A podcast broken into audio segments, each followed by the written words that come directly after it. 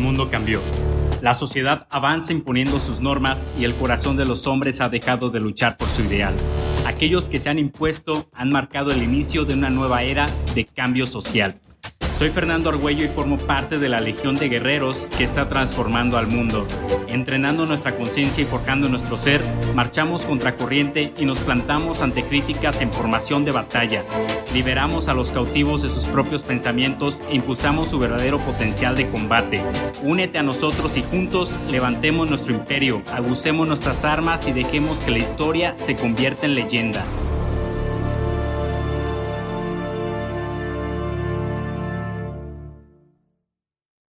¿Qué pasa si te digo que existe una forma en la cual ya no debes trabajar y aún así puedes seguir generando ingresos?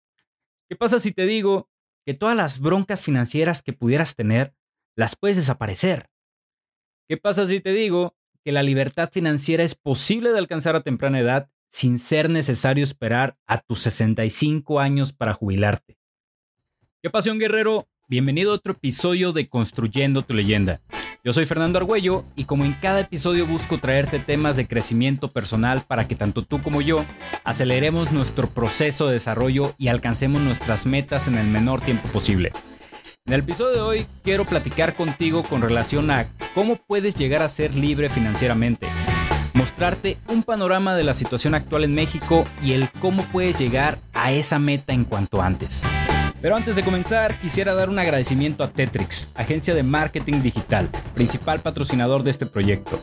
Síganlos en sus redes sociales, tanto en Facebook como en Instagram, así como en su página web. El mejor servicio en marketing digital.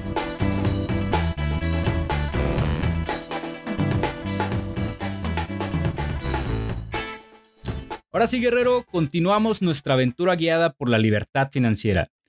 Esto se define como la acción de generar dinero sin la necesidad de ocupar tiempo o esfuerzo alguno para lograr tenerlo. En pocas palabras, es estar generando ingresos sin la necesidad de trabajar. ¿Pero es esto realmente posible? Por supuesto, aunque esto es solamente posible cuando se crean los suficientes activos que te generen los ingresos para cubrir cada una de las áreas de tu vida, llámese vivienda, servicios, alimentación, placeres o lujos. Cualquier ingreso que generes constantemente sin tener que trabajar es un activo que te genera lo que se le conoce como ingreso pasivo. Pero alcanzar la libertad financiera no es un camino corto, pero tampoco es complicado. Solo requieres constancia y disciplina para lograrlo. Y el primer paso para alcanzarla es lograr tener una estabilidad financiera. Hay datos un tanto alarmantes sobre las finanzas de los mexicanos. De acuerdo al reporte anual de bienestar financiero en México 2020, se encuentra que más del 73% de los empleados se encuentran preocupados por temas financieros y solamente el 32% se siente en control de sus finanzas. Al 47% de ellos les es imposible generar algún ahorro de manera mensual, por lo que más del 71% no cuenta con ningún tipo de reserva de emergencias. Todo esto es resultado de una mala administración financiera, y las personas están conscientes de ello. De los datos más alarmantes se encuentra que casi el 62% de los empleados mexicanos no ahorra nada para su retiro y que el 14% solamente ahorra cuando tiene algún ingreso adicional. Para 2021 se estima que alrededor de 75 mil personas beneficiarias del Seguro Social alcanzarán los 65 años, o sea, la edad de jubilación. Sin embargo, solamente el 1% de ellas cumplirán con las semanas requeridas. Esto es más que preocupante si tomamos en cuenta que el monto de pensión que recibirán será aproximadamente una tercera parte de su sueldo actual. ¿Se dan cuenta? El panorama pinta feo. Y sin embargo, hay solución en ello. Y es muy sencilla, educación y buenas prácticas financieras. En la descripción de este episodio te dejaré el enlace al reporte de bienestar financiero 2020. Juntos podemos contribuir a mejorar la situación financiera aportando un granito a la vez. Ahora ya sabes qué es la libertad financiera, ya conoces el panorama en México. Ahora es momento que tomes acción. ¿Y cómo? Alcanzando en primer lugar una estabilidad financiera. ¿Y cómo vas a lograrlo? Sencillo, te compartiré ocho metas financieras las cuales te ayudarán a lograrlo y a su vez te darán las bases para dar el siguiente paso que es la libertad financiera.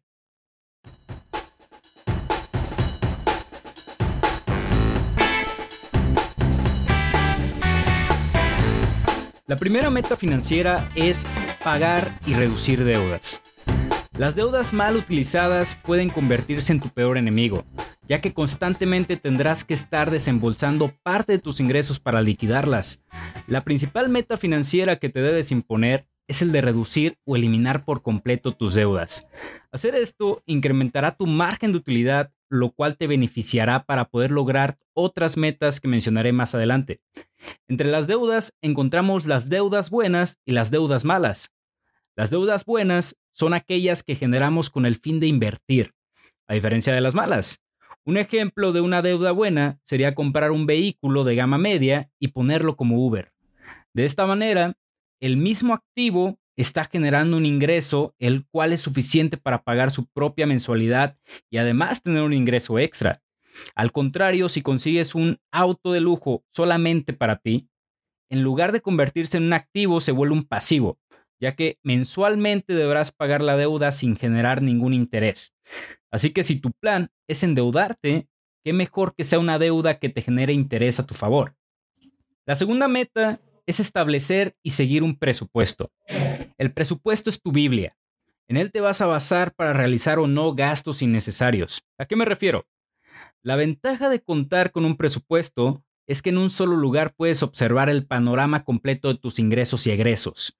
Siendo así, puedes saber qué meses gastarás más, qué meses tendrás mayores ingresos en caso de que seas empleado y cuentas con fondo de ahorro, aguinaldo, etc. Y en qué meses será mejor ajustarse por ejemplo, gracias al presupuesto podrás tener en cuenta los meses en los que debes de pagar el seguro de tu vehículo, en qué meses hay que pagar la anualidad de la tarjeta de crédito, en qué mes cumplen años incluso tus seres queridos si es que sueles dar regalo seguido. Sabiendo esto, sabrás que esos meses deberás ajustarte a tus ingresos y por supuesto, la, finalidad será reducir tus gastos y hacer rendir tus ingresos.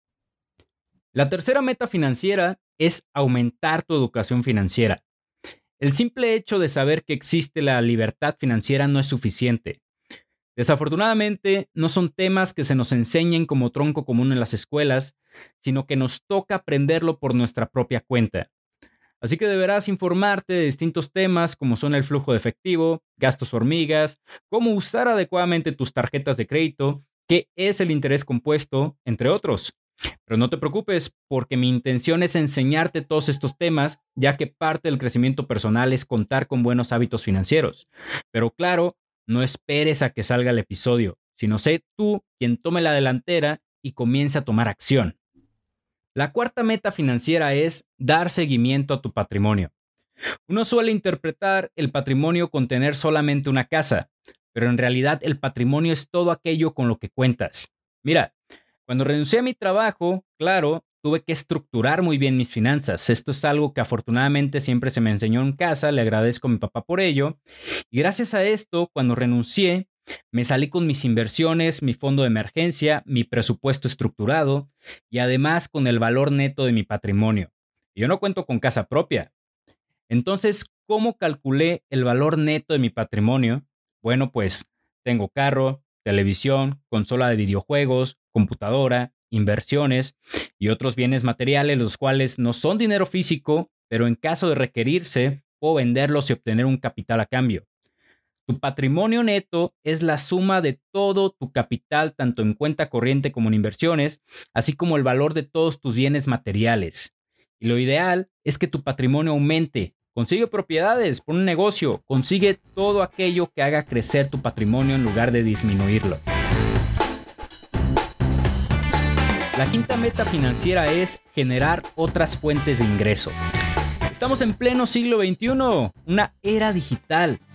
Generar un ingreso pasivo mínimo es demasiado fácil. Un ingreso pasivo no solamente puede venir de un negocio, la importancia aquí es diversificar. Puedes obtenerlo trabajando como freelancer, por dividendos en acciones, invirtiendo en plataformas crowdfunding. Hay muchísimas formas en las cuales puedes generar ingresos. Si te interesa conocer más sobre inversiones y finanzas personales, además de este podcast, también te invito a escuchar Finteando con Roberto Medina. Finanzas y Café con Paco Montoya, Adiós a tu jefe con Héctor Sosa, Dimes y Billetes con Maurice Dieck. Estos podcasts tienen muchísimo contenido de valor, el cual puedes comenzar a aplicar en tu vida la de ya. La sexta meta financiera es contar con seguro y testamento. Si no cuentas con seguro de gastos médicos o seguro de vida, es recomendable adquirir uno a la brevedad. Y claro, el gasto de este seguro deberás eh, contemplarlo en tu presupuesto. Un seguro de gastos médicos puede salvarte no solo de una grave enfermedad, sino de un desembolso fuerte de efectivo no contemplado. Un seguro de vida, por otra parte, ayudará a tu familia a prevenir, pues llamémosle una desgracia económica. La meta financiera 7 es generar un plan de retiro. Desconozco qué edad tengas, pero la realidad es la siguiente. Entre más temprano empieces, mejor. ¿La edad es limitante para pensar en libertad financiera? Para nada. Solamente vuelve más agresivo el plan, pero todo va a depender de tus objetivos financieros. Por ejemplo, uno de mis objetivos es la educación de mis hijos. Yo no tengo hijos. No sé ni cuántos voy a tener, pero al menos mi plan actual es que el primero llegue por ahí de mis 32 años. Actualmente tengo 27.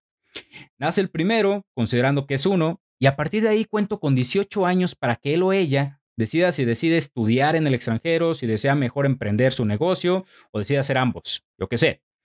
Yo quiero creer que al menos la mayoría que tiene hijos desea lo mejor para ellos y por supuesto eso incluye darles una educación de calidad. Además que si deciden emprender, lo hagan con la menor de las dificultades. Bueno, pues repito, yo no tengo hijos, pero me estoy preparando para que cuando esto ocurra, el dinero no sea un problema, que pueda aportar lo que sea necesario y no batallarle. Claro, estoy consciente que mis planes pueden cambiar, puede que llegue antes, puede que llegue después, Puede que no sea uno, sino sean cuatro, puede que no llegue nunca, quién sabe. Pero al menos estaré preparado para cuando llegue. Y la meta financiera, la última meta, la número 8, es crear un fondo de emergencias.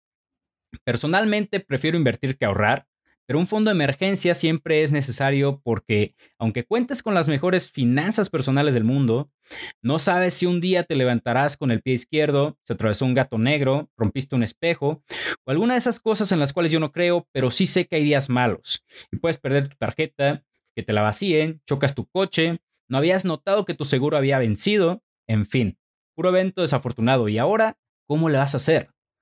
Pues con tu bendito fondo de emergencias. Hay muchas opiniones con relación al monto de tu fondo de emergencias. Esto, claro, dependerá mucho de tus ingresos y qué porcentaje puedas aportar al fondo. Pero lo más indicado sería que tuvieras al menos unos tres meses de tus ingresos, para ante cualquier eventualidad estés cubierto durante ese periodo. Entre más pronto caigamos en cuenta de que lo que necesitamos no es gastar más, sino mejorar nuestras finanzas y aumentar nuestros ingresos, más pronto lograremos alcanzar la tan anhelada libertad financiera. Los datos obtenidos en los siguientes reportes serán más positivos, tendrán mejores cifras y todo porque cada uno de nosotros puso de nuestra parte, contribuyó mejorando tus finanzas y lo único que se requería para lograrlo era educarse y tomar acción. Juntos somos el cambio. Guerreros, eso ha sido todo por el día de hoy. Espero que apliquen lo aprendido, que mejoren sus finanzas y si tienen alguna duda o comentario no duden en contactarme a través de mis redes sociales. Me encuentran como Construyendo tu leyenda tanto en Facebook como en Instagram. Les dejo los enlaces prometidos en la descripción y nos estamos escuchando en el siguiente episodio. Bye bye.